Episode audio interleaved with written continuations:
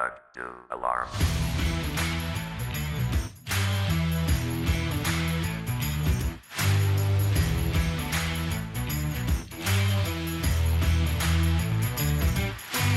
Alarm! Alarm! Herzlich willkommen zur neuen Ausgabe des Achtung Alarm Podcasts. Ich bin Jakob und mit dabei sind heute David Hi. und Malte. Hallo. Podcast nach Woche 6.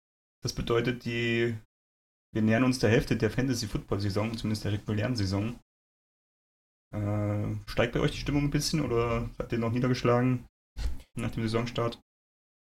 Kommt drauf an, welche Liga wir besprechen. Also Dynasty-mäßig ist es immer noch scheiße. War aber auch die ganze Zeit scheiße, von daher, ja. Man findet sich langsam damit ab, ne? Ja, so langsam ist es halt einem auch egal. Ich habe heute Mittag jetzt mal geguckt. Also, ich bin so scheiße und trotzdem gibt es noch mehr Leute, die noch beschissener sind. Unter anderem auch du. Ja. Und das heißt, obwohl ich jetzt irgendwie 3 und 9 stehe, ähm, wird es trotzdem irgendwie dann umgerechnet auf eine 12er Liga ein dritter oder vierter Pick, wenn es so weitergeht. Da hat man auch nichts gewonnen, aber ja. Dafür läuft Redraft. Ja, also Ich bin bisher eigentlich sehr zufrieden. Ich habe jetzt gerade letztes Wochenende 4-0. Äh, nee, Quatsch, 3-0. Nee, 4-0. Wir haben ja zwei Spiele in der Dynasty. Äh, ja, 4-0 gespielt. Äh, in der Dynasty hatte ich eher so, wollte ich, oder dachte ich mit meinem Kader auch eher einen sehr frühen Pick anzupeilen. Jetzt stehe ich auf einmal mit 9-3 da und keiner weiß wieso. Das ist richtig. Ähm, in, der einen, in der einen Redraft stehe ich 6-0 da. Und ja, gut, die andere Redraft läuft nicht so, aber ja. Da spielt man dann die Wichtigkeit runter, ne? Warte, in welcher Redraft stehst du 6-0? In, Nicht äh, in der Redraft. Liga 4. Ja, okay. Nee, nee, in der internen nicht, da läuft's nicht so gut. Ja, unter Noobs, ne? Ist es immer leicht zu glänzen. Als Experte auf jeden Fall. ja, ich, ähm, ich habe leider durch das Spiel gestern Nacht ähm, ja, zwei Matchups verloren, die dann doch, wo ich eigentlich einen guten Vorsprung hatte, beziehungsweise gute Chancen hatte zu gewinnen und dann liefern sich die Packers und die 49ers in Shootout, was so auch nicht absehbar war. Dahin ist dann der Sieg. Naja. Wir wollen heute mal ein bisschen eine, ja, so Revue passieren lassen und ein Zwischenfazit ziehen, was so in den letzten sechs Wochen passiert ist. Das wollen wir anhand unserer Saison-Predictions machen, die wir, ja, jeder von uns abgegeben hat. Schauen uns heute die AFC an und wollen dann nächste Woche die NFC nachholen. Ähm, genau. Aber wie immer zuerst die interessanten News aus der NFL. Ja. Ähm, Jameis Winston äh, hat er jetzt sein Comeback über die volle Spielzeit, nachdem er dann in Woche 4 Fitzpatrick abgelöst hat, nachdem der gebencht wurde. Lief da bei beiden nicht so gut. Und jetzt nach der Bye Week konnte Winston äh, ein super Comeback feiern, hat ordentlich abgeräumt gegen die Falcons. Ist auf jeden Fall glaube, wieder an einem Punkt, wo man sagen kann, ja, Fitzpatrick kann auf der Bank bleiben, Winston übernimmt das schon. Vielleicht geht das auch mal länger gut. War gegen die Falcons natürlich auch ein ein bisschen glückliches Matchup, aber durchaus Ja, gute, aber gute Leistung, ja. ich meine, die Falcons haben jetzt fünf Wochen lang gezeigt, dass sie so im Fußball würde man sagen, die Schießbude der Liga sind. Weil da geht ja alles. Von daher, Verloren haben sie trotzdem. ja. Aber das lag natürlich jetzt nicht an Winston. Jedenfalls nicht in erster Linie. Jo. Ähm, dann, was auch unsere, unser Team betrifft, Devonta Freeman ist, war die ganze Zeit schon out, beziehungsweise war Anfang der Woche auch schon fürs kommende Wochenende out gemeldet und wird jetzt wohl auf die Injured Reserved gesetzt. Ähm, ist auf jeden Fall ganz gut für, eigentlich für Coleman, der aber nicht so überzeugen konnte. Ähm, und der sich jetzt das Backfield dann mit Ito Smith teilen muss weiß man auch nicht, was man so davon halten soll als Coleman-Owner. Ja, gerade auch so unter Dynasty-Aspekt ne, wurde jetzt vor der Saison schon so ein bisschen als McKinnon für nächstes Jahr gehandelt. Der spielt jetzt im Contract hier. Äh, aber die Leistung, die er momentan zeigt, ist noch nicht so empfehlenswert, dass er da dann nächstes Jahr irgendwie einen großen Vertrag kriegt. Ja, vor allem Freeman war ja jetzt, äh, war ja am Anfang out wegen einer äh, Knieverletzung, dann war er ein Spiel wieder drin und hat sich dann direkt am Fuß verletzt, wo er dann jetzt wahrscheinlich auch erst Ende der Saison wieder zurückkehren wird, wenn überhaupt. Und ähm, in den ganzen Wochen konnte Coleman sich eigentlich vollkommen nicht durchsetzen. Was man ja dann schon ein bisschen erwartet, dass ähm, einer wie er, der normalerweise, wo es immer heißt, der wird quasi durch Freeman an seinem vollen Potenzial gehindert, dass er deswegen, äh, dass er dann trotzdem, wenn Freeman nicht da ist, auch nicht überzeugen kann. Ja. Dann ist T.Y. Hilton weiter out und als Week-to-Week -Week einzuschätzen. Hat ja letzte Woche gar nicht trainiert. Ähm, ist fraglich, ob er jetzt in der kommenden Woche spielen wird. So langsam müsste er dann im, Tra äh, im Training zumindest mal wieder Limited anfangen. Die ähm, Calls sind sowieso überhaupt auf Receiver ein bisschen eingeschränkt durch Verletzungen. Dann Jack Doyle auch noch verletzt, der aber auch zurückkommen könnte. Ist nicht so gut für Luck. Und ähm, dann vielleicht noch ein, was heißt, lustiges Thema auf jeden Fall ist Josh Allen verletzt, wird auch als Week-to-Week -Week gehandelt, wegen einer Ellenbogenverletzung, mit der er ähm, während des Spiels am Wochenende raus musste. Jetzt äh, müsste natürlich, äh, hat Peterman ihn dann im weiteren Spiel vertreten, direkt wieder zwei Interceptions geworfen, immerhin noch ein Touchdown. Ähm, 50% Completion Rate bei 12 Versuchen.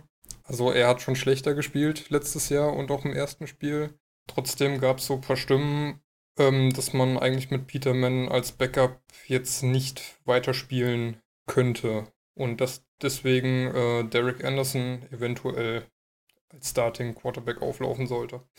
Ja, also mich würde es auch wundern, wenn Peterman nochmal eine Chance bekommt. Ja, aber das ist halt es auch. Ist schade, wie es gelaufen ist, aber ja, man hat eigentlich keine guten Argumente. es, es ist halt von den Bills aber auch relativ dämlich gemacht. Sie waren letztes Jahr in Playoffs mit Tyrod Taylor, haben Taylor dann vom Hof gejagt, sich dann Josh Allen geholt und AJ McCarron. AJ McCarron konnte sich gegen Peterman und Allen nicht durchsetzen, wo ich mich dann frage, okay, wie schlecht muss McCarron erst gewesen sein in der Offseason, dass der überhaupt keine Chance hatte. Und ähm, dann hast du so ein Debakel direkt in der ersten Woche von Peterman, dass Allen, der ja zwar ein hochgehandelter Rookie-Quarterback war, aber von den Top 5 so als schlechtester einzuschätzen war und ähm, der ist jetzt verletzt und du stehst halt wieder ohne einen Quarterback da, der dich irgendwie weiterbringt. Naja, ganz ehrlich, das macht bei den Bills auch keinen großen Unterschied, glaube ich, ob jetzt Anderson oder Peterman spielt. Ja, was man sich halt noch also. vorstellen könnte, dass sie vielleicht doch nochmal für einen Quarterback trainen. Aber. Ja, hatten wir ja eben schon im, äh, im Vorgespräch äh, ein bisschen drüber gescherzt, dass sie sich jetzt Tyra Taylor zurückholen können. Der, der ja auch nicht mehr spielt in Cleveland. Da wird er sicherlich Bock drauf haben. Ey du, wenn die Kohle stimmt. Soweit von den News. Ja, gibt es wieder einiges an Bewegungen in den Rostern. Ähm, ja, müsst ihr natürlich auch in eurem Fantasy-Team dahingehend reagieren oder versuchen zu reagieren. Gibt es noch Spiele vom Wochenende, über die ihr reden wollt? David, du bist doch bestimmt heiß. Stimmt, David wollte, hat aber schon angekündigt, über die Seahawks zu sprechen. Ja, ich meine, es war ein schönes Spiel, also zumindest als Seahawks-Fan. Von den Raiders-Fans bei uns in der Liga habe ich das eventuell anders vernommen, auch wenn ich es nicht nachvollziehen kann. ähm, ja, ich meine, es war bei den Seahawks auch nicht so alles Gold, was glänzt. Da waren auch viele äh, Plays dabei, die so ein bisschen lucky waren. Allein wenn ich auf den, äh, wenn ich an den einen Touchdown zurückdenke, äh, den, ähm, wer was Moore, glaube ich, gefangen hat. Ah nee, Jaron, äh, doch David Moore. Aber die Raiders kamen ja zu gar nichts, waren am, äh, es war am Ende auch ein bisschen glücklich, dass sie noch das Field Goal geschossen haben, dass sie überhaupt Punkte auf dem Board haben. Ja, ansonsten eine relativ solide Leistung der Seahawks mit viel Running Game und auch Wilson mit einer soliden Performance, trotz einer Interception, für die er jetzt nicht unbedingt so viel konnte. Ja, man merkt so ein bisschen bei den Seahawks, dass es so bergauf geht. Ne? Also nach auf einem schlechten Saisonstart fängt man sich jetzt, zumindest in der Offensive auch. Und zeigt Woche für Woche gute Leistungen. Ich habe ja letzte Woche schon gesagt, ich war, ich war ja letzte Woche schon happy, habe ich ja auch im Podcast gesagt, dass ähm, du gegen die Rams, gegen die du eigentlich hättest eine richtige Schlappe kriegen müssen, dann doch mithalten konntest und am Ende nur durch ein Field Goal weniger verloren hast. Und dann äh, gegen die Raiders, gegen die du in der Preseason noch verloren hast, äh, dominierst du jetzt knallhart. So auf jeden Fall etwas beruhigend. Malte, möchtest du noch über die Steelers sprechen? Ja, gerne. Also, Ach, wenn ähm, ich so frage. äh, ja, für den Aufreger des Spiels, muss ich sagen, hat bei mir persönlich David gesorgt.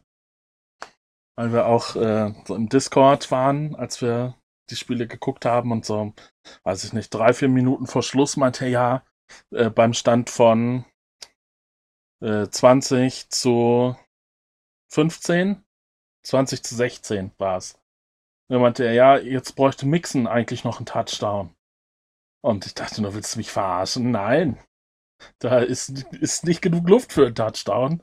Und auf einmal äh, läuft die Bengals Offense wie durch ein warmes Messer durch Butter, durch die Defense, sodass dann eine Minute 30 vor Schluss auf einmal Cincinnati äh, 21-20 geführt hat. Natürlich mit einem Touchdown durch Joe Mixon. Da war ich etwas aufgebracht. Also ich habe mich gefreut. Äh, die Steelers sind dann ja nochmal zurückgekommen. Ähm, aber ja, auch begünstigt durch ja, ein ziemlich dummes Holding. Das war irgendwie Dritter und Acht oder so und der, äh, der Pass war schon incomplete und dann aber ne, halt ein Holding von der Defense.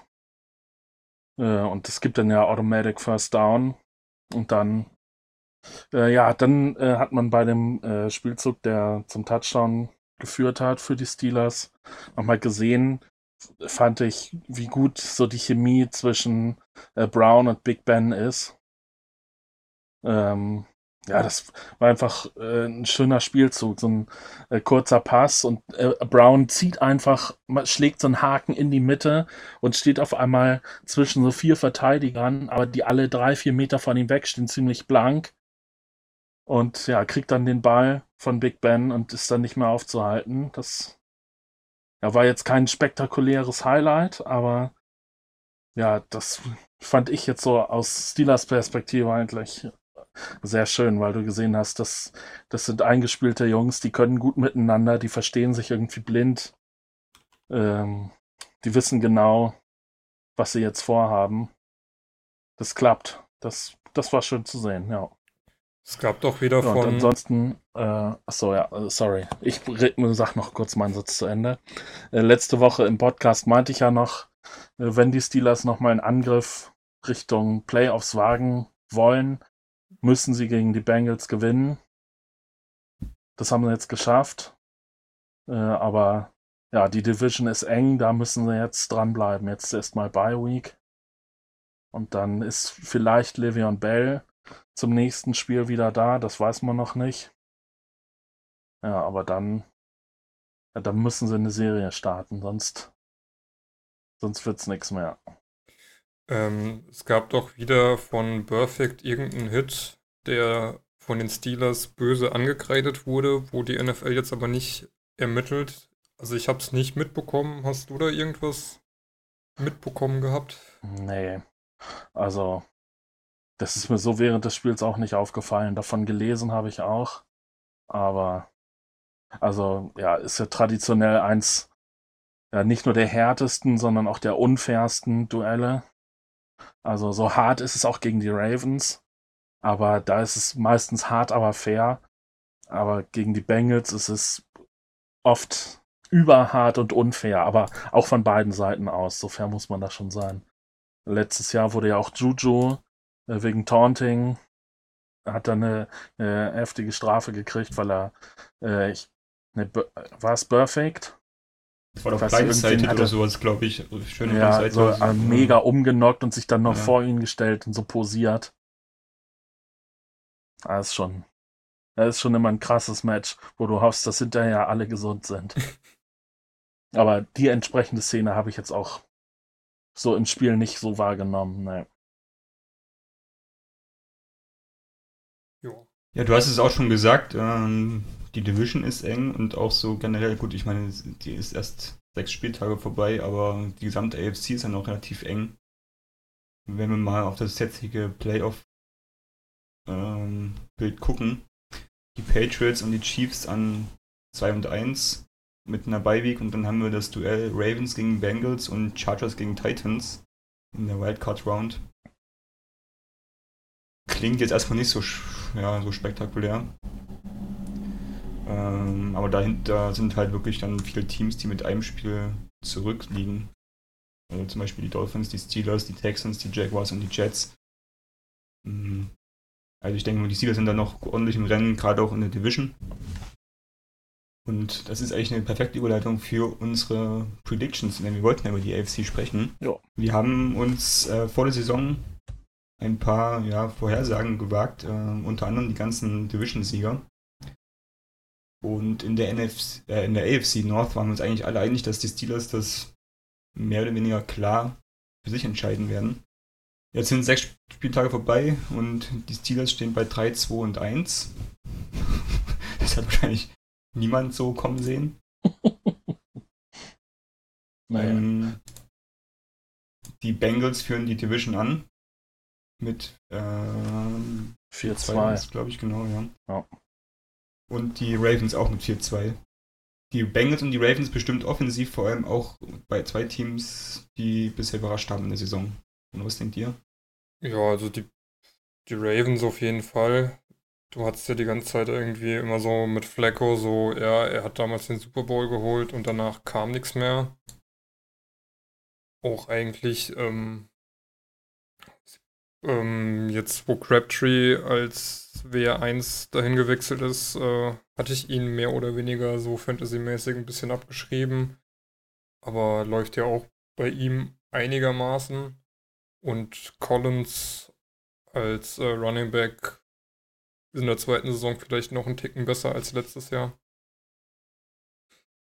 Bei den Bengals, die hatten, haben mit Mixen natürlich auch einen Running Back, der da Woche für Woche was abreißt und wenn nicht, gibt's, äh, war mit Bernard die ganze Zeit noch jemand hinten dran, der da übernehmen konnte, der jetzt out ist.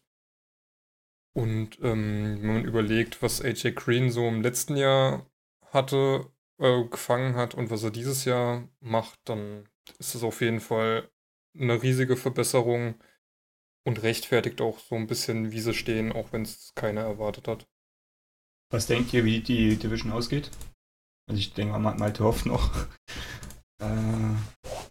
Ja, klar, ich habe noch Hoffnung, aber es, äh, die Steelers sind jetzt auch nicht so konstant. Also es wird auf jeden Fall bis zum Ende eng bleiben, denke ich. Ähm, ja, vielleicht sogar ein Dreikampf bis zum Schluss.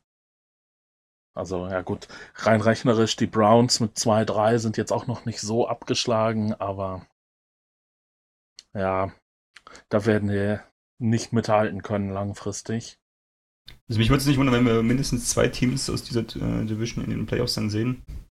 Ja, ja, das könnte passieren mir eigentlich die Bengals und die Steelers eigentlich in Playoffs ganz gut vorstellen. Vor allen Dingen, wenn man sich so die anderen Divisions anschaut, sind die auch nicht so überzeugend.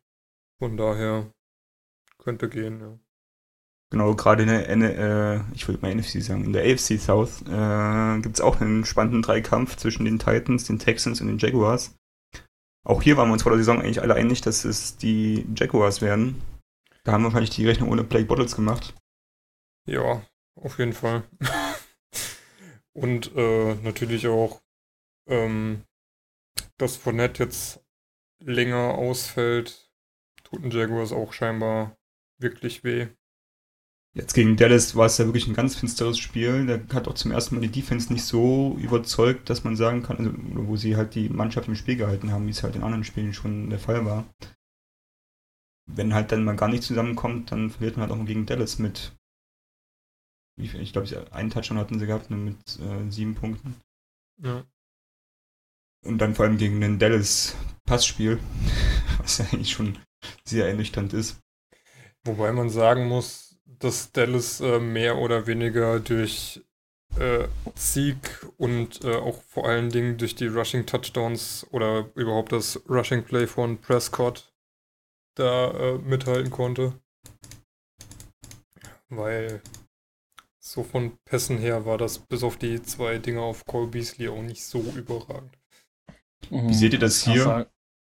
Ja, so, was ich noch zu den Jaguars sagen wollte, so, die Defense steht zwar noch ganz gut, aber so dieses Highlight, was sie im letzten Jahr abgefeiert haben mit Saxonville, das ja, ist ja auch jetzt nicht mehr in dem Umfang vorhanden. Also, ja, die gehen nicht mehr so steil wie letztes Jahr.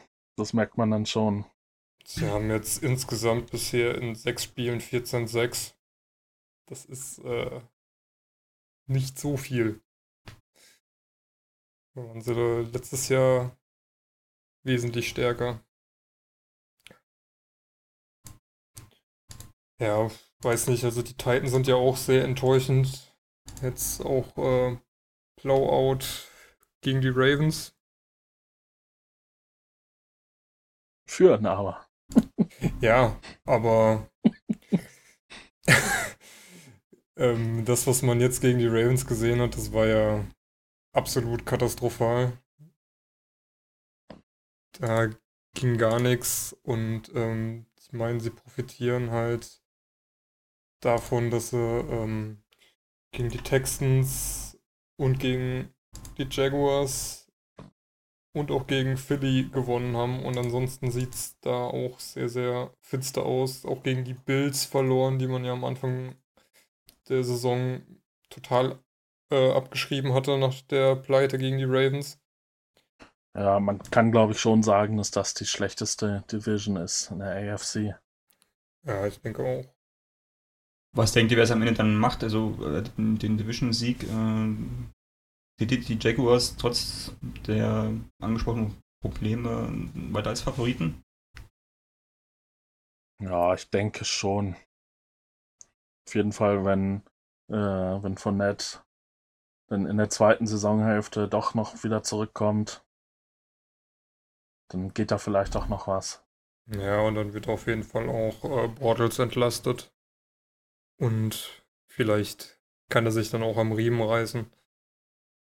Also ich glaube auch, dass die Jaguars da noch mit die besten Chancen haben, jetzt bei drei Teams, die 3-3 stehen, am Ende noch ganz oben zu stehen.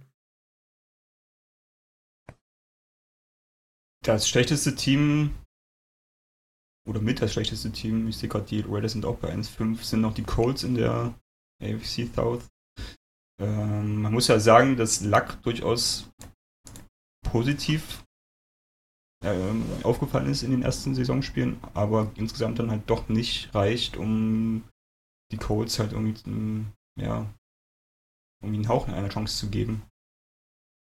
Was man ja auch vor der Saison gesagt hat, dass ein gesunder Luck durchaus äh, ein paar Siege alleine holen kann. Also was heißt alleine, aber halt äh, zu ein paar Siegen verhilft. Ja, aber hat auch wie äh, eben schon angesprochen, natürlich auch ne, Probleme mit seinen Receivern. Gerade wenn dann jetzt T.Y. Hilton, der ja äh, im letzten Jahr fast alles gefangen hat, jetzt noch raus ist und niemand weiß, wie lange genau, macht die Sache nicht einfacher. Also da glaube ich aber auch, wenn T.Y. Hilton fit ist, nicht, dass es wesentlich besser sein wird. Also ähm, auch wenn die nur zwei Siege, auch wenn, oder wenn denen, wenn die nur zwei Siege hinten sind, glaube ich nicht, dass die Colts da noch ein Wörtchen mitreden, was die Division angeht. Nee, das denke ich auch nicht, dass sie da noch großartig eine Chance haben, noch nach oben zu kommen. Dafür bist du mit 1,5 noch sechs Wochen einfach dann doch zu weit abgeschlagen, selbst wenn die anderen nur 3-3 stehen. Was halt bei den Colts ein bisschen schade ist, die hatten so zwei, drei echt knappe Spiele, die sie abgegeben haben. Und ähm, weiß nicht, jetzt am Wochenende gegen die Jets war das auch irgendwie ein bisschen strange. Wobei die Jets ja auch irgendwie so ein bisschen, man weiß nicht, was man bekommt sind. Aber sie stehen mit 3-3 noch voll im Playoff-Rennen in der AFC East. Äh, wo die Dolphins nach einem perfekten Start mit 3-0, glaube ich, war es, ne? Ähm, jetzt auf äh, 4-2 gerutscht sind und die von den Patriots überholt wurden, die jetzt gegen die Chiefs auch dann 4-2 stehen. Also wir haben zwei Teams mit 4-2, die Jets mit 3-3 und die Bills mit 2-4. An sich auch noch ausgeglichen, aber gut, die Bills sind die Bills, haben wir gerade schon drüber gesprochen. Und ansonsten scheint sich jetzt diese Division auch wieder so in die gewohnten Bahnen einzusortieren.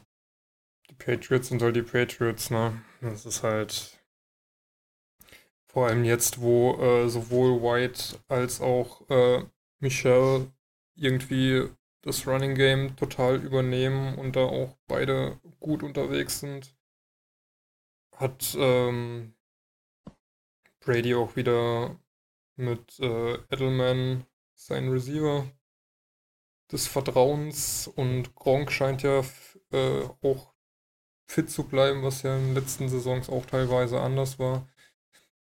Die kriegen es halt irgendwie immer hin, dass sie am Ende oben stehen. Das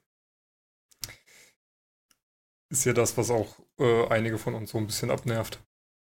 Niemand weiß genau, wie sie es machen, aber irgendwie schaffen sie es doch immer. Ja, sie finden halt ihre Wege und ich meine, äh, auch wenn Gordon jetzt bisher noch nicht so eingeschlagen ist, wie wir nach dem Trade teilweise vermutet haben, ich glaube, da ist auch noch Potenzial nach oben. Und dann könnte es richtig ungemütlich werden. Aber man hat ja schon gesehen, als dann Michel und dann auch Edelmann zurückgekommen sind, dass da die Offense deutlich besser funktioniert hat als in den ersten Spielen. Wobei man auch sagen muss, dass die Chiefs ihnen auch jetzt in dem äh, Sunday Night Game durch die zwei Interceptions auch ein bisschen einfach gemacht haben. Weil ansonsten hätten die Chiefs das Ding halt doch durchaus gewinnen können. Am Ende halt durch ein Field Goal ist halt auch schade. Äh, in der AFC East, äh, denkt ihr, die Jets können die Dolphins noch überholen? Ja. Spielen beide noch zweimal gegeneinander? Denke ich schon. Also, ähm, ja, ich sehe die ungefähr schon auf Augenhöhe.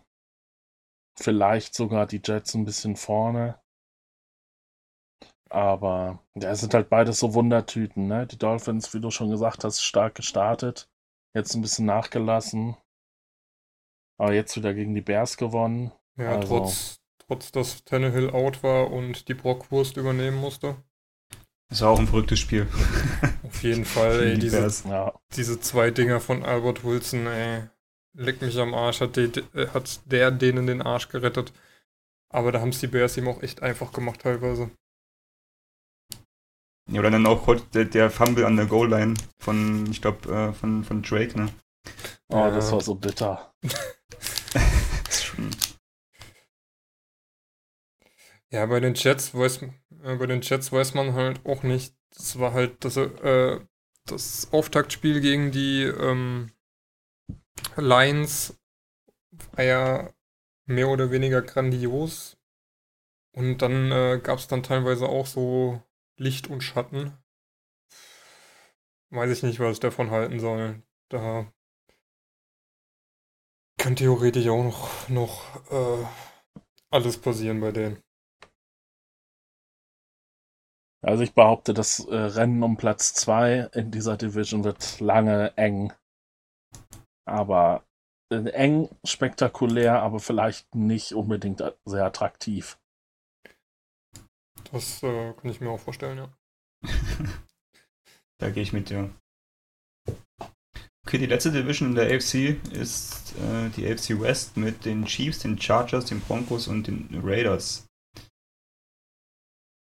Ja, ähm, ganz klar sind die Chiefs, gut, wobei ganz klar ist es auch nicht, äh, von den vom Rekord her ist 5-1 und die Chargers mit 4-2. Ähm, aber so von der Spielanlage her würde ich gefühlt sagen, die Chiefs deutlich vor den Chargers. Ähm, wird sich, denke ich, bis zum Saisonende auch nichts ändern an der Reihenfolge. Wenn jetzt nicht noch irgendwas verletzungstechnisch oder so passiert. Also ich finde, die Chargers sind sehr, sehr abhängig von Melvin Gordon. Wenn der sich irgendwie verletzen sollte, kann ich mir gut vorstellen, dass es dann bei denen ähm, auch bergab geht. Aber ich hatte bei den Chargers schon letztes Jahr das Problem, dass ähm, du die die ganze Zeit nicht so auf dem Schirm hattest und am Ende stehen sie in Playoffs äh, oder stehen sie fast in den Playoffs und du denkst dir so, okay, und wie kommen die jetzt da plötzlich hin? Und ähm, ja, ich glaube zwar auch nicht, dass sie die Chiefs noch überholen, aber die werden auch, äh, denke ich, lange mit oben um die Playoffs mitspielen. Und die Chiefs mit Mahomes, die ersten vier Spiele war ja überragend. Offensiv. Offensiv, ja. Das wird, denke ich, dann in den Playoffs das Problem der Chiefs sein, dass sie quasi keine Verteidigung haben. Gut, äh, solange Mahomes, Hill und Hunt und Kelsey und wer noch alles dabei ist, am Ende mehr Punkte machen als sie kassieren, geht's Ja, immer. aber das- aber ja, Defense Ja, wins die- die Championships. Ja, eben, die Rechnung geht nie auf, langfristig. Ja. In Playoffs reichte dann ja ein schlechtes Spiel von der Offense und du fährst nach Hause. Ja. Und mit dem, mit der Niederlage der Chiefs gegen die Patriots, damit auch nur noch ein Team in der NFL ungeschlagen bisher. Genau, da sprechen wir dann nächste Woche drüber, ob es dann immer noch so ist. Moment, jetzt muss ich Äh. gucken, gegen wen spielen die denn? Das habe ich jetzt auch nicht auf dem Schirm. äh, Wir hatten in der AFC West haben wir gegen die unterschiedliche Meinungen. 49ers. Mhm. Ja, das sollte machbar sein. ähm, David hat auf die Chargers gesetzt und Malte und ich auf die Chiefs. Insgesamt gab es ja beide Meinungen, also drei auf die Chiefs und vier auf die Chargers. Ja, war glaube ich vor der Saison schon klar, dass es du das Duell ist zwischen den beiden Mannschaften. Die Broncos hat man jetzt nicht erwartet, dass die groß da mitspielen. Äh, das zeigen sie jetzt auch, sind irgendwie so gefühlt so eine richtige Durchschnittsmannschaft, die weder groß positiv herausstechen noch groß negativ, was ich jetzt so mitbekommen habe. Da ist halt eher so die Frage, wie lange Keenum noch spielt. Ja, scheint ja angezählt zu Als sein. Aber ansonsten bin ich da auch relativ emotionsfrei bei den Broncos. Es ist so, es läuft so dahin. Und bei den Raiders, ja, das war halt die Wundertüte vor der Saison, ne? haben wir schon gesagt. Momentan sieht es halt eher so aus, als ob es in die negative Richtung das Pendel ausschlägt. Ja. Mein. Von dem, was ich da am Sonntag so gesehen habe, wird das auch nicht mehr allzu gut werden bei den Raiders. Am Anfang haben sich alle über die Bills lustig gemacht und äh, gesagt, das sind die neuen Browns. Die Browns sind einigermaßen solide oder für Browns Verhältnisse sogar richtig gut mit zwei Siegen. Und sowohl die Colts als auch die Raiders äh, hängen da mit 1-5 jetzt rum. Wo ich die Raiders noch als die schlechtesten davon sehe. Mhm, Wenn ich ja bei den Broncos gut finde, äh, ist jetzt kein, kein Geheimtipp, aber Emmanuel Sanders, der war jetzt so die letzten Jahre ähm, eher WR2, aber dieses Jahr hat er sich echt gemacht. Also man hat auch viele Berichte gelesen, dass er in der Offseason wohl kräftig trainiert hat und äh, ja, kriegt jetzt auf jeden Fall solide WR1-Punkte. Der hat mir schon so manchen Spieltag gerettet. Ja, und das trotz Case Keenum. Ja, Ja, weiß nicht, eigentlich, äh, die Broncos haben ja auch mit Lindsay so einen einigermaßen stabilen Running Back als undrafted Free Agent geholt, der. Ja, den, den hat auch keiner kommen sehen, das der, stimmt. Ja, der Royce Freeman so ein bisschen auf der Nase rumtanzt. Und vor allem den Ownern von Royce Freeman. Ja. Also für das, was man bei den Broncos so am Anfang der Saison gesehen hat, ähm, stehen sie mit 2-4 jetzt nicht gut, aber vielleicht doch so, wie man sie erwartet hat. Und machen teilweise auch einen besseren Eindruck. Ja, ähm, wir haben auch natürlich den Sieger der Conference getippt. Da gab es dann doch schon einige äh, Meinungen. Neben den Patriots auch die Steelers und die Jaguars bei Benny. Ähm, momentan scheinen dann die Patriots dann doch die Nase von zu haben. Ich möchte kurz. Selbst, äh, selbst Mike hat auf kurz, die Patriots gesetzt. Ich wollte gerade sagen, ich möchte kurz bemerken, ich habe nicht auf die, auf die Steelers gesetzt. Stimmt.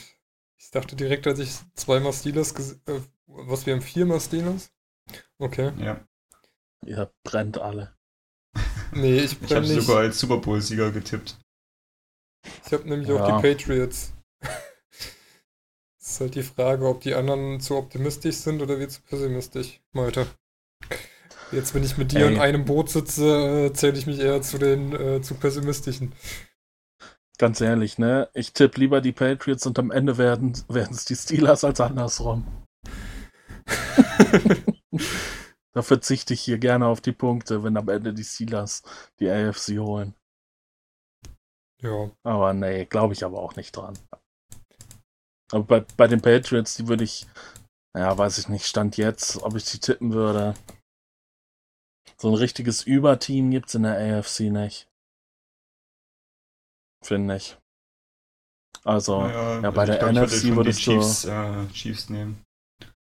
ja, also bei der NFC, was dann ja nächste Woche noch besprochen wird, würdest du ganz klar sagen, die Rams. Ja.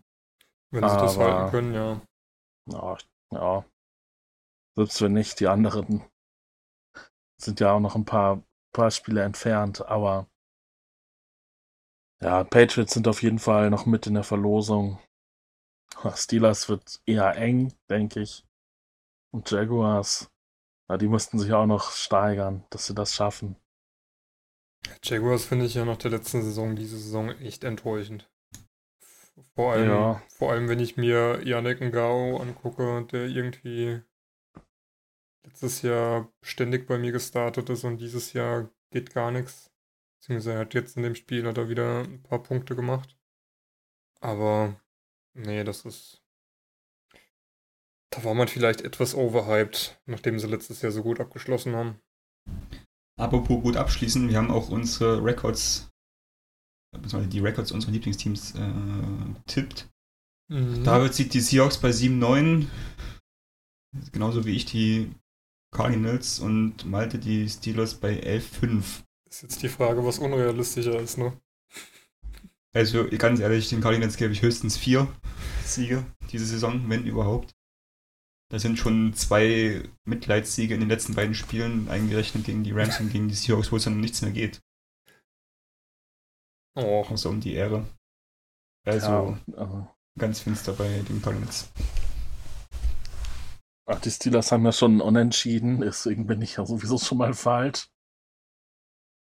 Aber ich glaube auch nicht an elf Siege. Also, ja, wenn es am Ende 10, 5, 1 wird, dann würde ich das Stand jetzt sofort unterschreiben. Aber dazu müssen sie halt auch noch, ne? Sieben Spiele gewinnen, dürfen nur noch zwei verlieren. Ja. Puh, sag ich mal. Da müssen wir noch einen Zahn zulegen. Ist auf jeden Fall eine ordentliche Aufgabe, ja. Ja, ich Und die glaub, Seahawks? ähm, ja, also die Seahawks spielen ja noch gegen die 49ers, die jetzt natürlich mit oder was oder was heißt mit eher ohne Jimmy G so ein bisschen ja gebeutelt sind. haben wir noch zwei Spiele gegen und die Cardinals halt wirklich in Woche 17. Da kann ich mir durchaus vorstellen, dass da die Cardinals einfach, weil es eben um nichts mehr geht, da dann gewinnen. Ansonsten sind da noch so ein paar Spiele dabei, wie gegen die Lions jetzt nach der Bye Week und noch gegen ähm, die Panthers zum Beispiel, wo noch was möglich wäre. Also ich glaube 7-9 wird schwer, aber so 3, also dass man dann am Ende bei 6-10 steht, dürfte, denke ich, drin sein.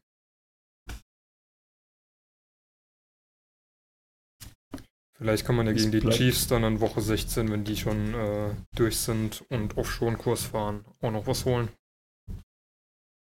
Quasi erweiterte Garbage Time. Quasi. Garb Garbage Game. Ja. Also für die Playoffs reicht's nicht und das ist auch gut so. Dann macht man sich wenigstens nicht mehr einen guten Pick kaputt und kann vielleicht auch endlich mal auf sämtlichen Positionen anfangen, ähm, Spieler auszutauschen und abzugraden. Können wir uns für den Chart schon mal merken, auch eine Prediction zu machen, ob die Seahawks in den ersten zwei Runden so einen O-Liner picken. Vergiss es. ähm, Sebastian hatte jetzt dem letzten irgendwo eine Statistik ausgegraben, dass ähm, mein Lieblings-O-Liner namens Ifedi ähm, mit der beste O-Liner der Liga ist. Wo, wo, du dir echt nur an den Kopf greifst.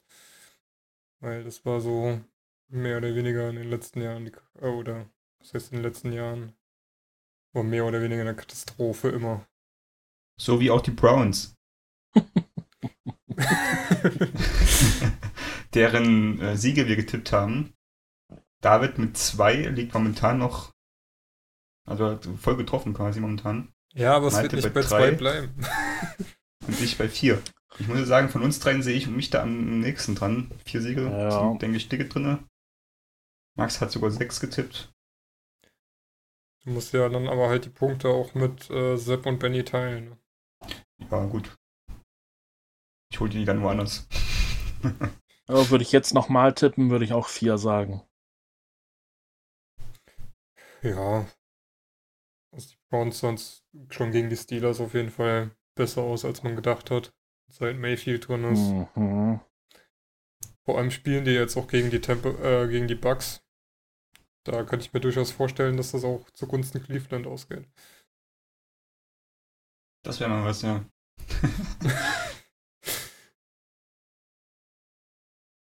ja.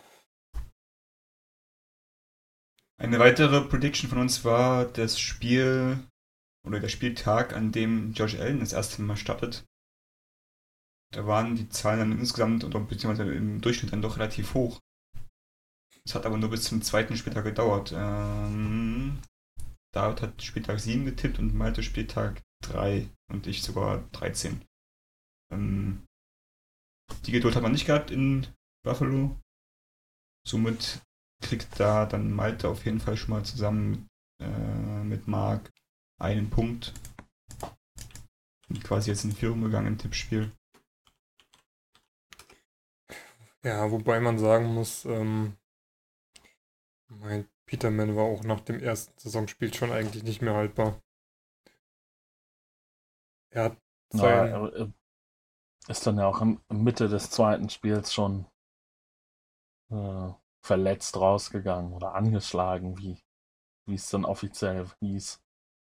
Ach, stimmt, gestartet ist Ellen äh, in der dritten Woche, ne? In der zweiten ist er reingekommen, in der dritten Woche.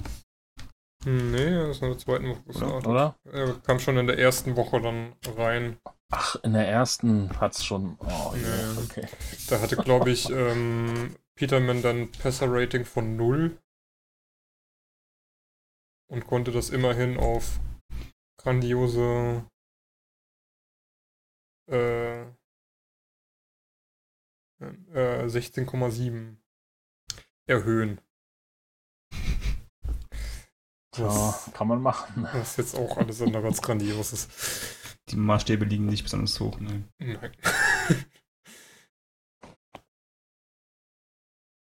Ganz anders als bei Anchurak, also die Überleitungen sind laufen heute. Äh, dort hat man durchaus hohe Maßstäbe angesetzt. Äh, wir haben uns gefragt, ob er dieses Jahr ein Top 12 Fantasy Quarterback wird. Ihr beide habt ja gesagt, ich habe nein gesagt. Momentan liegt er auf Platz 6. Allerdings ist das Feld ganz schön eng. Da vorne sind nur 15 Punkte bis Platz 13. Also müsst, müsst ihr hoffen, dass Hilton bald wiederkommt. Ja. Es geht auch ohne Hilton derzeit. Ja, mal schauen, wie lange, ja. Ja, das ist halt die Frage. Aber zumindest auf, aus Fantasy-Sicht ist doch Luck dieses Jahr eine relativ solide Option. Meiner Meinung zumindest. Ich meine, du hast jetzt nicht so die Mega-Scores wie bei anderen, aber oder hatte er zum gegen die Texans hatte er auch eine Megascore mit 41 Punkten. Aber ansonsten eigentlich so immer knapp über 20. Ja, er hatte nur zweimal unter 15 Punkte. Ja. Da waren es knapp 14. Ansonsten über 20 auf jeden Fall. Also solide, durchaus solide Leistung, ja. ja. So, das, größ, das größte Fragezeichen war ja meiner Meinung nach auch, ob er gesund bleibt. Und, ob er das, überhaupt werfen kann, verlässlich. Ja, ja. ja genau. Und das scheint er Und- zu können. Ja, Ja, das war aber ja. ich, ich bin da hoffnungsvoll, Ich kann mich noch dass an es ganz den, gut weitergeht. kann mich noch an den Podcast in Woche 1 zurückerinnern, wo wir äh, über Luck gesprochen haben. Ich glaube, er wurde damals gehittet und ähm, hat sich so ein bisschen die Schulter gehalten, wo alle direkt Mhm. dachten, ah, scheiße, jetzt ist da wieder irgendwas kaputt. Und nee, also es hält ja und es scheint ja alles wieder zu gehen. Von daher denke ich schon, dass er am Ende auch unter den Top 12 bleiben wird. Auch für den Punkt. Ich kann ja nochmal schnell gucken, äh, welche Spiele da dahinter sind. Welche Quarterbacks. Zum Beispiel einen Philip Rivers, Jared Goff, Drew Brees, Tom Brady. Die hinter ihm momentan sind. Also könnte ich mir vorstellen, dass die durchaus noch dann vorbeiziehen. Aber Top 12 könnte, könnte am Ende tatsächlich äh, reichen. Ja. Kommen wir zum nervigen, zumindest für mich und Marc. Ein gewisser Des Bryant war mal in ferner Vergangenheit ein Wide Receiver in der NFL. Ja, äh, sieht nicht so aus, als wird er noch gesigned, oder? Nee. Malte war der Einzige, der Nein gesagt hat. Alle anderen im Team haben Ja gesagt. Aber man hört irgendwie gar nichts mehr davon, ne, von dem Thema. Nee. Es scheint so, als bringt er sich immer mal selber wieder ins Gespräch über Social Media Kanäle. So wie Lothar Aber- Matthäus. Aber äh, so wirklich offiziell Berichte gibt es irgendwie nicht, dass er irgendwie vorspielt oder Gespräche hat. Nee. So langsam glaube ich auch ehrlich gesagt nicht mehr dran. Und ja, er blockiert bei mir halt schön einen Spot im Roster, wobei das jetzt auch nicht so schlimm ist, aber ich glaube, so langsam will man ihn dann doch auch loswerden, weil Glauben habe ich auch nicht mehr an ihn. Aber äh, bevor du ihn droppst, sagst du kurz Bescheid, ja? Och du. Kann dir den auch traden, also. Nee, was ausgeben will ich für den nicht. Aber ey, wenn, wenn er jetzt einen von 45 Roster-Spots einnimmt, das, das ist so toll ist mein Kader nicht, dass ich sagen müsste, nee. Also da habe ich 46 Spieler, die klar besser sind. Die kann ich nicht aufnehmen. Nee. Also. Der wird auch noch eine Weile da bleiben. Bis zum bitteren Ende, bis er retired. Wahrscheinlich. Unsere vorletzte Kategorie war die Frage, ob Barclay der Rookie of the Year wird. Und auch hier äh, hat nur einer von uns eine abweichende Meinung, und zwar ich, habe gesagt nein. Ihr beide habt gesagt ja. Und Stand jetzt muss man eigentlich sagen, es gibt gerade nicht so viel andere Rookies, die ihm dann den Platz so streitig machen, oder? Also wie seht ihr das? Ähm, ja, gut, ich meine, er war sowieso das Top-Prospect und selbst hinter der Katastrophen-O-Line der Giants macht er da eigentlich einen guten Job. Ähm, Geis halt sowieso auch raus, Jubb kommt nicht zum Spielen. Mhm. Michel teilt sich halt das Backfield, das wäre noch so ein anderer Kandidat, der eigentlich bisher in den Spielen, die er spielt, einen guten Eindruck macht. Ansonsten ähm, kommt drauf an, wie jetzt äh, zum Beispiel ein Darnold oder auch ein Mayfield weiterspielen. Rosen wird da nicht so die Chance haben, einfach weil es von der ganzen Offensive her nicht so passt.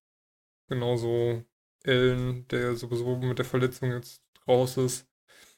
Und von den Receivern her sind zwar jetzt ein paar dabei, die so ein bisschen auf sich aufmerksam machen konnten. Unter anderem Kirk und auch DJ Moore. Aber. Ridley. Ja, genau, Ridley auch noch. Aber ähm, da glaube ich auch nicht so dran, dass sie so viel Eindruck schinden können, dass sie da irgendwie um den äh, Offensive Rookie mit äh, spielen können. Von daher wird Barclay das eigentlich relativ sicher machen, falls er sich nicht verletzt. Oh oh, jetzt hast du es gejinxt. Hm. Medi wird mich lieben. Grüße. Also der einzige Name, der mir auch noch so in den Sinn gekommen ist, ist Philip Lindsay, der so gemessen an Erwartung und Leistung halt ja, überragend spielt. Dafür, dass er undrafted ist, wird halt die Frage sein, ob er mit diesen hohen Erwartungen, die Barclay erfüllt, äh, quasi mithalten kann. Nee, glaube ich ehrlich gesagt nicht. Ich, Nee, ich auch denk- nicht, nee. Ich denke auch, dass Barkley das für sich entscheiden wird, wenn er so weitermacht. Äh, zu Michel muss ich ja noch sagen, ich war ja in den letzten Wochen immer skeptisch, was den Michel Hype Train anbelangt, aber ja, jetzt hat er wieder 20 Punkte geholt am letzten Spieltag. Ich werde ihn jetzt nächste Woche aufstellen. Äh, seid gewarnt. Jetzt hast du es gejinxt. Ja, ich habe keine Wahl. Es ist jetzt sowieso Bye Week, aber ja. Das Problem ist natürlich, ne, man warnt immer so vor den Patriots, vor den Patriots Running Backs. Und jetzt äh, stelle ich Michel und White auf. Wenn sie punkten wie bisher, wird das gut, aber ja, ich weiß, nicht, es äh, innerlich sträubt es nicht, sträubt es sich noch so ein bisschen, aber die Punkte sagen, stell ihn auf. Wobei man sagen Das Schlimmste ist ja, du musst ja da mitfiebern mit den, mit den Patriots. Nee, nee, nee, nee, nee, so weit, so weit geht das nicht. Die Liebe zu meinen Spielern. Ähm, was man halt sagen muss, ja, bei den Patriots war halt in den letzten Jahren immer so Running Back mäßig, wo du es von Woche zu Woche nicht einschätzen konntest, wer da jetzt ähm, so am Drücker ist und die Punkte macht. Du hast es jetzt diese Saison bei einigen Teams, unter anderem bei den Seahawks oder auch bei den Browns, wo das von Woche zu Woche so wechselt und wo wir auch ähm, diese Woche so ein bisschen mit unserem Team auch auf die Nase gefallen sind. Um das jetzt mal als Überleitung, äh, Überleitung zu nehmen. Ja. Ähm, oder hatten wir noch was bei den Predictions? Ich dachte, du willst sie vielleicht gleich selber fertig machen, die Überleitung. Achso, Gut, ähm, genau. Weil wir hatten uns diese Woche entschieden, da Mike Davis in den letzten zwei Wochen doch recht überzeugend war, ihn auch noch aufzunehmen und dafür Giovanni Bernard zu droppen und Rashad Penny auf der Bank zu lassen und Natürlich hat Davis uns das mit grandiosen 3,6 Punkten gedankt. Wogegen Penny dann natürlich in dieser Woche wieder ein bisschen mehr Aufwind hatte und 9 gemacht hat. Was jetzt auch nicht so solide ist, aber immerhin besser als die Punkte, die Davis für uns geholt hat. Daraus schlussfolgern wir, wir werden keinen von beiden jemals wieder spielen, wahrscheinlich. Ja, das ist, äh, denke ich, korrekt und auch nur konsequent. In meiner Dynasty League habe ich derzeit keine andere Wahl, als Carsten zu starten oder hatte jetzt keine andere Wahl, als Carsten zu starten. Wo er das gleiche Problem teilweise schon war, dass er eine Halbzeit gespielt hat und dann gebencht wurde, wo keiner wusste warum. Und das ist halt, zumindest für Fantasy, ist echt nervig, wenn du so Backfields hast, wo jede Woche irgendwer anders die Punkte machen darf. Ja, generell zum Matchup kann man ja sagen, ähm, haben verloren. Again. Zum zweiten Mal in Folge. Tut weh. Wobei man sagen muss, war- es war auch einigermaßen knapp und wir hatten echt viel Verletzungspech. Denn Cooper Cup musste mit einer Verletzung am Knie ähm, relativ früh das Spiel gegen die Broncos verlassen, hat nur 1,2 Punkte gemacht. Corey Davis hat bei der herben Niederlage gegen die Ravens natürlich nichts gesehen und auch unser Kicker, den wir für diese Woche in der Will Lutz Bye Week hat ausgewählt ha haben, ähm, konnte nichts Stand nicht auf machen. dem Feld. Ja, denn die äh, Titans kamen weder in Field Goal Range noch konnten sie irgendeinen Touchdown erzielen, sodass Sakop hätte irgendwas machen können. Wobei man auch sagen muss, es ist jetzt auch in, äh, in einer anderen Liga, wo wir mit einem Team zusammenspielen, ähm, dann nicht so tragisch gewesen, dass wir Sakop nicht claimen konnten, weil jemand anderes einen Dollar oder so mehr geboten hat. Weil wir hätten so oder so null Punkte gehabt, dann kann man auch Latzen dabei aufstellen. Ist dann auch nicht so schlimm. Ah, null Punkte für einen Kicker ist schon hart, wenn er nicht verletzt ist. Also, Auf jeden Fall. wenn du nicht einmal so in die Nähe kommst, dass irgendwas möglich ist. Wenn er wenigstens Minuspunkte holt, weil er einen Field Goal verschießt, dann kann man ja sagen, sie haben es wenigstens versucht, aber puh. Auf der anderen Seite natürlich gehst du lieber mit null Punkten aus dem Spiel, als dass dir der Kicker auch noch Minuspunkte Ja, holt. Ja, Aber klar. wie wahrscheinlich ist das? Aber in den ersten Wochen glaube ich gar nicht so unwahrscheinlich. Ja.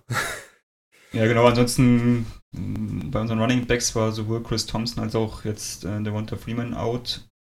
Dazu. Freeman natürlich ist auch längerfristig. Äh, müssen wir schauen, wie wir das ersetzen können. Aber wir haben Camara in der Week gehabt, Genau. Golden Ted in der Week. Das heißt, da kommt ein bisschen Qualität zurück. Allerdings sind wir halt da natürlich auch jetzt dünn besetzt. Also wenn da noch mehr passiert, Dann muss man noch sagen, schnell. Muss man noch sagen, wir hatten eine lange Diskussion, ob wir Chris Godwin oder Josh Gordon starten. Hätte auch niemand gedacht, dass die richtige Entscheidung gewesen wäre, beide zu starten und dafür einen Corey Davis oder einen Cooper Cup auf der Bank zu lassen. Was uns immerhin noch sechs beziehungsweise acht Punkte mehr gebracht hätte. Ja, das Positive ist, es hätte alles nichts geändert. Also wir hätten perfekt aufstellen müssen, um das Matchup zu gewinnen. Wir haben 90 oder knapp 91 zu 81 verloren, also 10 Punkte haben uns gefehlt. Aber man muss auch sagen, ne, 81 zu 90, das ist schon ein super mieses Spiel. Ja. Also Ja. andere holen 170 an einem Spieltag und das ist bei uns der Gesamtstand. Und weil man noch sagen muss, dass unser Gegner mit Amari Cooper, der punktlos verletzt raus ist mit Concussion, und auch einem Mike Williams, der gegen die Browns auch kaum was gesehen hat, ebenfalls zwei Spieler hatte, wo mehr oder weniger gar nichts ging. Ja, am Ende war es Aaron Rodgers, der dann, ich glaube, hatten 20 Punkte Vorsprung oder so und er müsste hinkommen Ja. äh, vor dem Monday Night Game und dann halt über 30 Punkte macht. Ja, Blöd.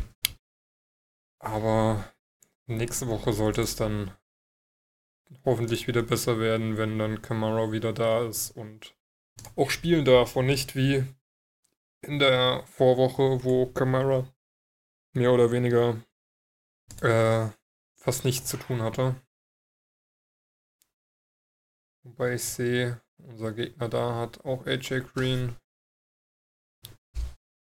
Ja, gegen Drew Brees, Kareem Hunt, AJ Green, Zach Ertz, Jaguars Defense macht Spaß.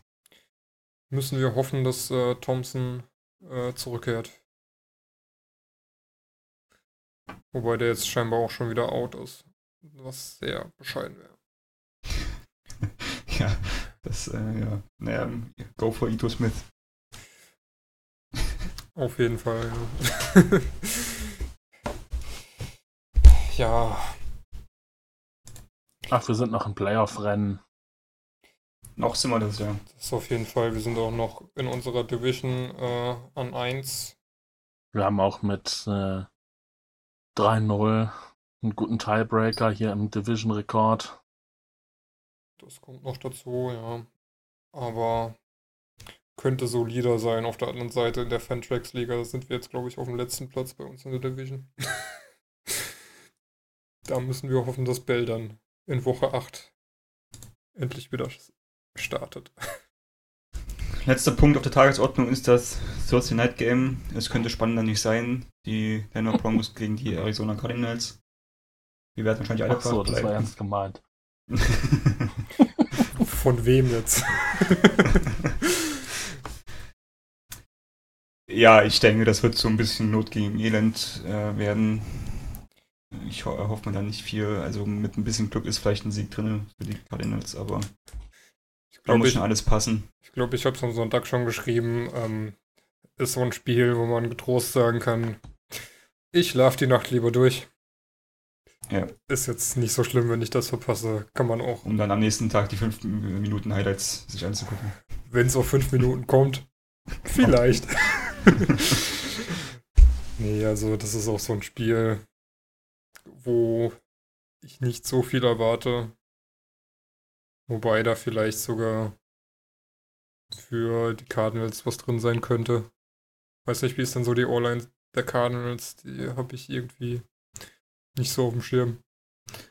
Also gegen die Browns Defense war das bestimmt mega schwer. Also die O-Line ist, würde ich sagen, besser als erwartet vor der Saison.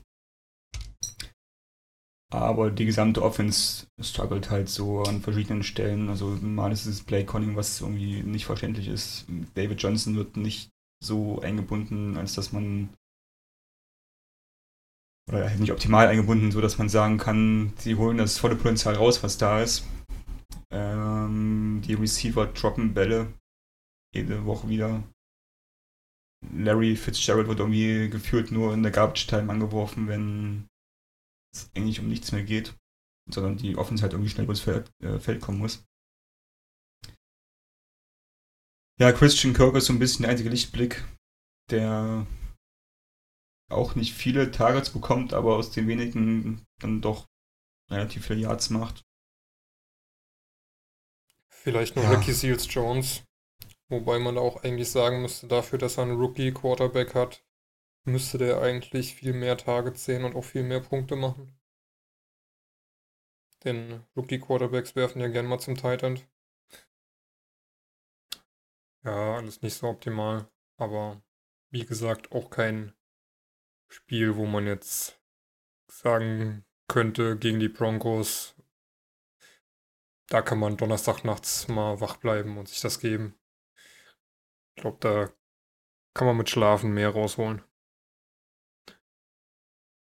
Hm, Das wird Jakob bestimmt anders sehen.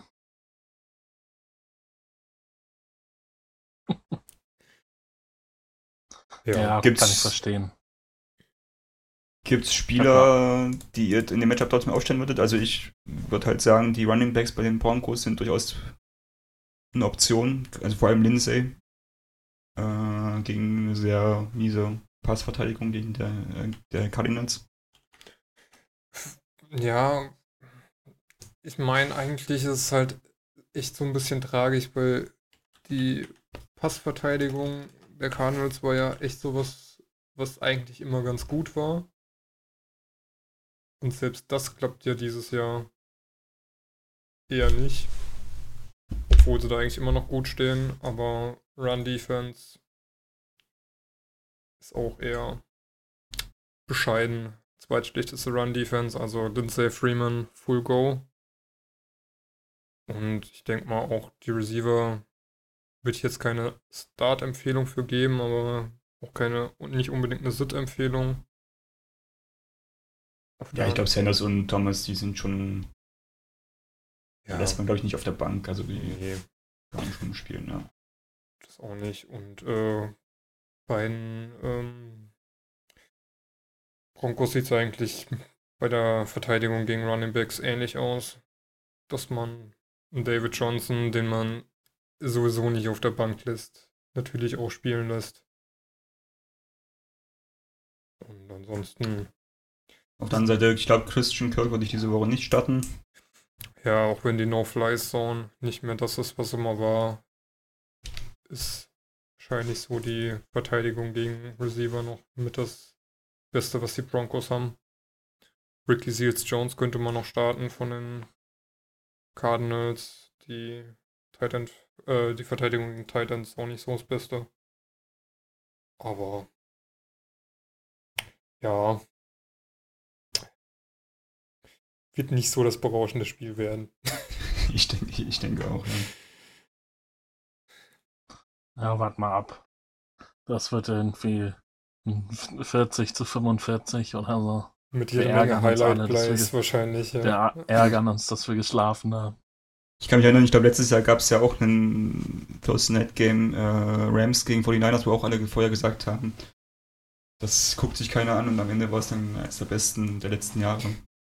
Ich kann mich an so viele, ich kann mich letztes Jahr an so viele Thursday Night Game erinnern, wo wir gesagt haben, ey, wir haben jetzt zwar letzte Woche das geguckt, aber das tun wir uns diese Woche trotzdem nicht an und wir saßen dann trotzdem um halb drei gemeinsam im Discord und haben das Ding geguckt und wenn wir dann nach dem ersten Viertel oder zur Halbzeit schlafen gegangen sind, aber ich glaube, wir haben uns letztes Jahr auch schon viel Scheiße gegeben.